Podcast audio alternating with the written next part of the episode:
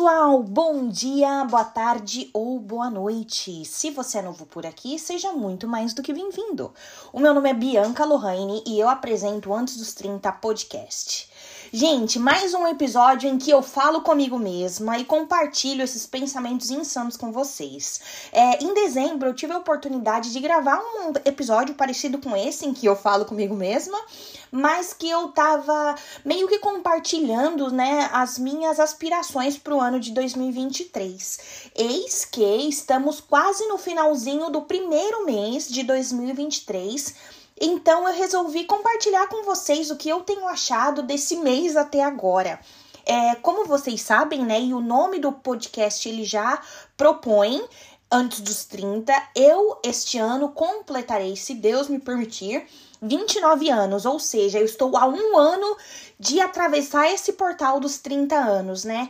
E ainda, gente, ainda 30 anos me impacta. Eu não vou falar que ele me assusta, porque eu já passei dessa fase, mas ele me paralisa de alguma forma. Então, eu cheguei no ano de 2023 muito certa de que eu quero aproveitar com chave de ouro esse ano é um ano que vai, como que eu posso dizer, que eu vou lembrar para sempre, eu acredito. Eu vou lembrar para sempre, porque é um ano que antecede a minha passada por esse portal. Então, eu comecei o ano com muita expectativa, muitos planos, e eu tô muito feliz porque eu tô no caminho certo. É, eu, eu já vi no Instagram que tem uma frase assim, né? Cuidado com uma vida ocupada demais. Só que quando eu vejo que eu tô fazendo várias listas de coisas que eu quero fazer até o primeiro semestre, depois outra lista de coisas que eu quero concluir até o final do ano, eu não sinto que eu tô sendo tóxica comigo mesma, sabe? Eu tô eu tô com esse sentimento de que eu tô comprometida comigo e que eu quero muito que as coisas deem certo, porque eu quero lembrar desse ano como o ano da virada, sabe? Parece meio clichê, mas é esse o objetivo que eu tenho. Então, é, eu queria muito poder dar uma engajada no meu Instagram, no Instagram pessoal, porque quando eu tava nos Estados Unidos, eu era meio, meio bobona. Eu, eu sempre gostei de tirar foto mais fotos para mim, como memória, para poder mandar para minha família. Só que agora eu tô vendo o Instagram um mar de, de possibilidades tão grande que eu quero mesmo é compartilhar minha vida. Eu quero mostrar como é que é a vida na Holanda, especificamente pela minha perspectiva de uma mulher latina, negra. E quando a gente procura por pessoas parecidas comigo, é, é, como que eu posso dizer, construindo esse tipo de conteúdo, não é com tanta facilidade que eu que eu encontro. Então é por isso que eu quero fazer isso, para que depois de mim muitas outras Biancas surjam no Grajaú, em Osasco, no Campo Limpo, seja de onde for. Mas eu quero dar esse, esse tipo de visibilidade, sabe? Então eu tô muito feliz que agora é dia 27 de janeiro, é o dia que eu estou gravando esse episódio. E eu já fiz muita coisa. É, e uma coisa que eu tenho notado também é que eu tenho recebido umas devolutivas muito bacanas. Eu parei de me avaliar pela quantidade de curtida, né? Que isso sim é tóxico, já, já reconheci. Mas os feedbacks que eu recebo são de: nossa, Bianca, gostei muito desse vídeo. Eu realmente queria saber quanto custa isso ou aquilo no mercado aí da Holanda.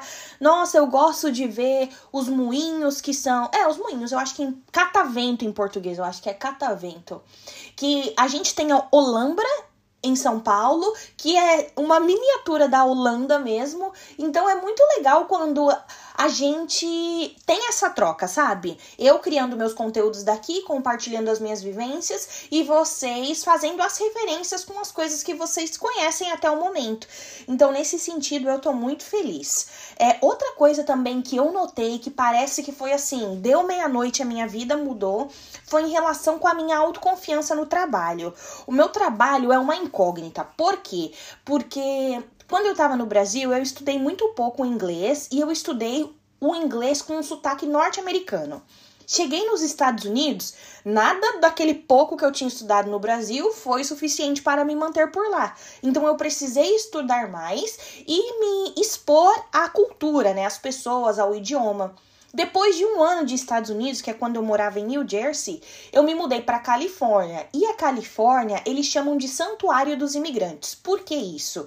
Porque é um estado, entre aspas, mais fácil para os imigrantes, por causa do clima, por causa das diferentes culturas. A, a, mentalidade das pessoas é uma mentalidade muito aberta, então você não tem aquele sentimento de estar sendo julgado em qualquer esquina, sabe? É, é uma, uma vibe diferente. Califórnia é um lugar ímpar. Só que quando eu cheguei para ficar lá na Califórnia, eu me deparei com pessoas do mundo inteiro. Foi lá que eu conheci meu namorado iraniano, por exemplo. E por me expor a mais de uma cultura, não me limitando apenas à cultura norte-americana e brasileira, porque é impossível você ir para qualquer lugar do mundo e não encontrar um brasileiro, é, eu comecei a perceber e identificar diferentes sotaques. Até então eu achei que estava dominando tudo, né? Quando me mudei para a Holanda, que eu consegui o meu emprego e agora que eu trabalho na área de tecnologia, a área de tecnologia, se você já passou pelos meus outros episódios em que eu falo do meu emprego, é, a área de tecnologia ela é dominada pelos indianos. Eu trabalho com muita gente da Índia e com muita gente de Singapura. O inglês deles, misericórdia, é uma coisa que me, me bloqueava. E por me bloquear, eu estava achando que o problema era eu, que o meu inglês não era bom o suficiente, que nossa, o que, que eu fiz da minha vida? Passei três anos nos Estados Unidos e ainda não sei falar inglês direito. Ai, demorou, gente, demorou. Foi muita síndrome da impostora aqui. Foi, nossa, tudo que dava errado, eu já assumia que a culpa era minha porque eu não estava entendendo a eles.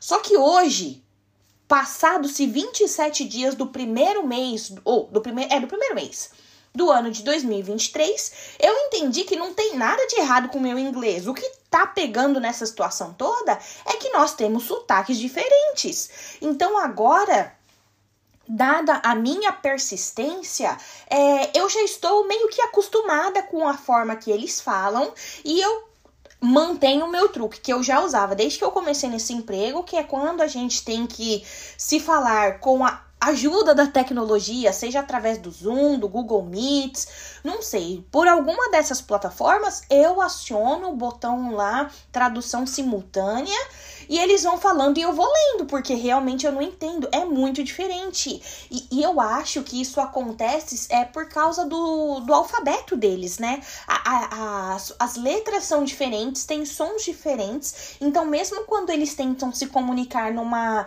num idioma global, é, o som não é parecido justamente por causa das letras do idioma. Então, quando essa fichinha caiu para mim, é, nossa, a autoestima é uma coisa muito necessária, né? Porque como isso mudou? Foi só eu mudar a minha interpretação, porque eu ainda tenho o mesmo problema. Eu não os entendo 100%, mas eu mudei a forma de interpretar esse problema e agora eu tô me sentindo uma pessoa muito mais segura, até quando alguém vem para me perguntar alguma coisa sobre o meu dia a dia, uma coisa que eu já tô fazendo por quase seis meses, e antigamente eu recuava, porque sempre achava que estava fazendo errado. E o que eu quero dizer com tudo isso? O que eu quero dizer é que problemas e incertezas eu tenho consciência de que sempre vou ter, porque afinal estou trabalhando com um idioma que não é meu. Mas eu acho que a forma como a gente encara essa, essa problemática, ela muda a forma como as pessoas olham pra gente e avaliam o nosso trabalho.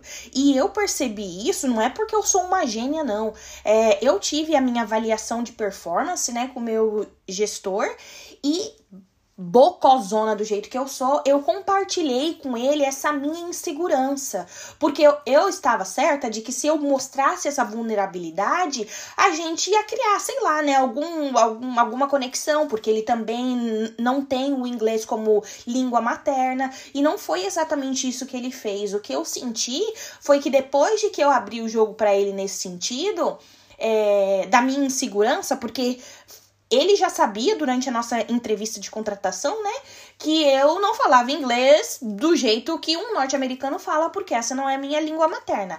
Mas quando eu abri o jogo para ele dizendo que eu estava me sentindo insegura, que muitas vezes eu eu assumia erros pensando que o, o, erro tinha partido de mim, justamente por eu não estar entendendo 100% que as pessoas estavam falando, ele começou a usar meio isso contra mim. E eu não gostei dessa abordagem dele. Então, depois que eu identifiquei este problema, eu comecei a me posicionar. Eu Quando eu trabalhava no Brasil, abre aspas, eu trabalhava com um colega chamado Wellington e ele falava sempre para mim, porque ele veio da área da automação. E a área da automação é uma área muito agressiva, né?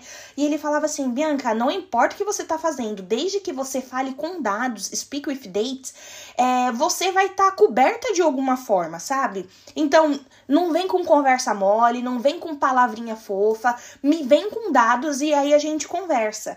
Então, agora, o que eu tô fazendo para me resguardar é isso. Quando eu te, tô com algum problema, eu tô com alguma dificuldade, passando por alguma situação que eu preciso compartilhar com o meu time, eu, diretamente com o meu gestor, eu vou com números, eu vou com planilhas, eu mostro os números das coisas que eu estou fazendo, quantificar mesmo o meu trabalho.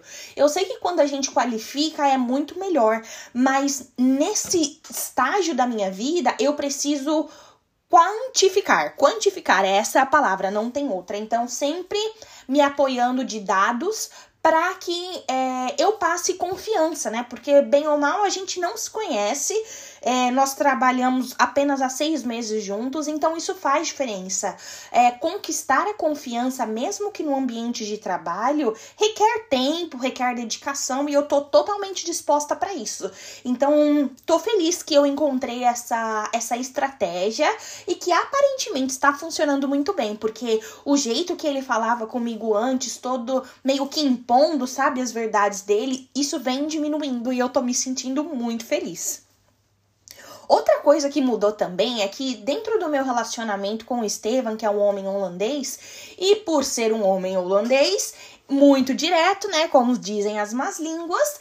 É, antigamente o Estevam falava algumas coisas que meio que me ofendiam, me assustava.